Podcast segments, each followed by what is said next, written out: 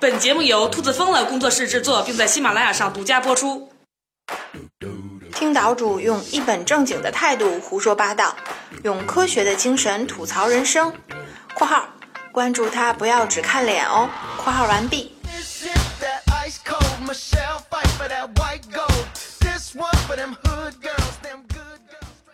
大家好，上一期呢，我们说完人类科学史上的一个最大的赌局之后啊，说到了牛顿的那本《自然哲学的数学原理》这本书啊，几经周折啊，终于出版面世了。可是呢，麻烦才刚刚开始。这本书一上市就遭到了很多很多人的攻击，而且呢，还都是学者。原因之一就在于是根据牛顿的学说呢，地球自转会产生离心力，造成两极的扁平，赤道鼓起。也就是说呢，地球的真实形状啊，应该是扁圆形的。而这件事情呢，让很多人无论如何都接受不了。地球是圆是扁，关系很大吗？当然，关系重大。因为之前的科学家普遍认为呢，地球是一个地周圆的一个球体，所以呢，所有相关的计算呢，都是按照那样一个标准进行的。而牛顿这个理论一出世，就意味着宣布了之前半个世纪耗费了无数钱财啊、精力所得出的数据结论全部无效。而我们今天的故事呢，就从这里开始。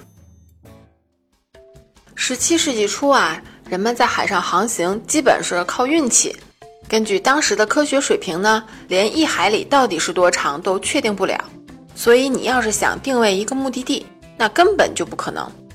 为了解决这个问题呢，英国数学家理查德·诺伍德背靠着伦敦塔展开了他的征途。他的计划呢非常简单，而且原始。首先，他在伦敦测量一次太阳的角度，然后开始向北行进。一边走呢，一边用一根链子测量距离。就这么着，他花了两年时间，走了四百五十公里，到达约克。然后啊，在一年中的同一天的同一时间，再次测量太阳的角度。通过角度的偏差，他就可以计算出地球一度经线的长度，从而得出地球的周长。你别说，这哥们儿干的还真不错。最后得出的数字是每一度经线的长度为一百一十点七二公里。与此同时呢，法国人也开始测量地球周长了。法国天文学家让·皮卡尔啊发明了一种巨复杂的三角测绘法，也是用了两年时间观察土星、卫星的运动，从而啊得出了一个更精确的数字，一度经线为一百一十点四六公里。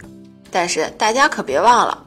这两位的测算工作啊，都是建立在地球很圆很圆的基础上的。而就在这时候，牛顿出书了。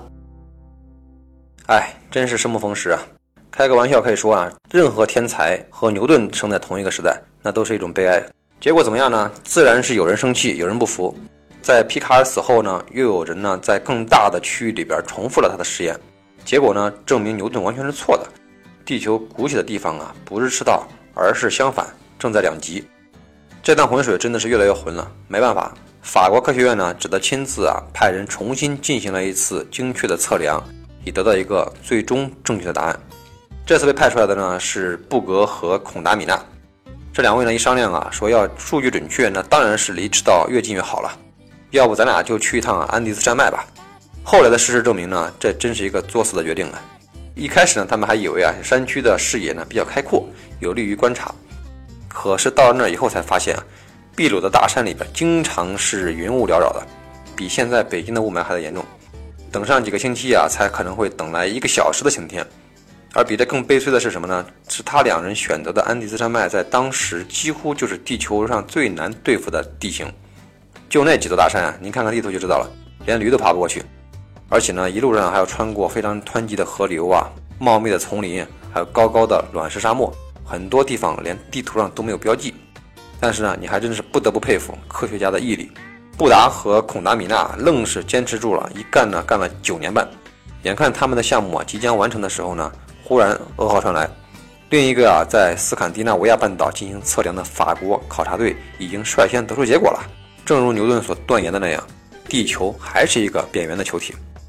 这两位啊实在是太悲催了，历尽千辛万苦，耗时近十年，得出了一个啊他们最不希望得出的结论，而且还不是第一个得出的。如果您认为啊上面这两位科学家啊是最悲催的法国科学家，那可就错了。在这个年代里边，没有最惨，只有更惨，说的就是法国人。既然呢已经测量出了地球的周长和大小形状，那么下一步顺理成章就是要计算它的质量。应该怎么测算呢？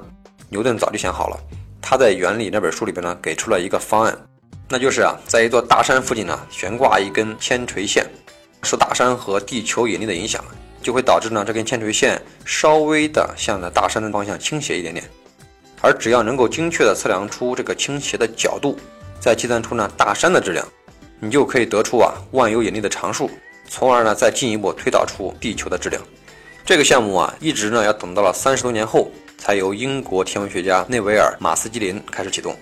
他呢首先意识到啊进行这个测量的关键就是要找出一座形状规则的山，要不然的话你根本就没有办法去估测山的质量。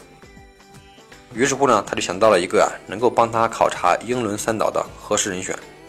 这个人呢，就是天文学家和测量学家查尔斯·梅森。他们俩怎么认识的呢？不知道您是不是还有印象？之前呢，我们在讲《人类简史》第三部分的时候啊，曾经讲过一个英国的科学考察队前往呢塔希提岛观测金星凌日的故事。没错，这两个人呢，就是在那个时候认识的。那是历史上第一次国际合作的科学活动，全球的科学家们，风起云涌的前往一百多个地点去准备观测天象，其中呢有三十二名都是法国派来的。如果把我们刚才提到的布格和孔达米纳列为倒霉界的第三名的话，那么亚军和冠军马上就要产生了。在法国派出的三十二名观测人员中，有一位啊叫做让沙佩，他十分悲惨的呢被分到了西伯利亚。这一路上啊，要乘马车，然后乘船，最后还得乘雪橇。听起来这趟旅行还挺丰富的，实际上呀是操碎了心。要知道啊，他随身带着的那几个大皮箱里装的可是当时世界上最昂贵而又特别容易损坏的仪器，那简直是捧在手里怕跑了，含在嘴里怕化了。一路之上啊，提心吊胆。结果呢？就在最后一段关键行程上，还是出事儿了。一条忽然暴涨的大河挡住了去路，而原因呢，竟然是几天前下了一场百年不遇而且非常罕见的春雨。当地人的第一反应啊，就是上天的惩罚。再一看，正好看见沙佩拿着望远镜对着天空比划，得嘞，肯定是你小子得罪了老天爷了。这也是幸亏沙佩跑得快啊，要不然命就丢了。他呢还不是最倒霉的。接下来啊，我们欢迎冠军出场。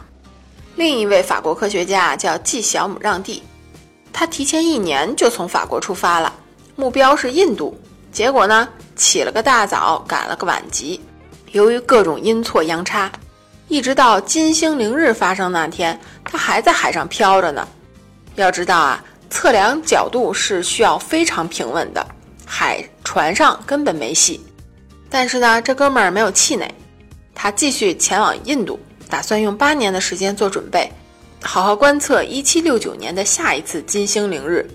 按说准备了八年，肯定万无一失了吧？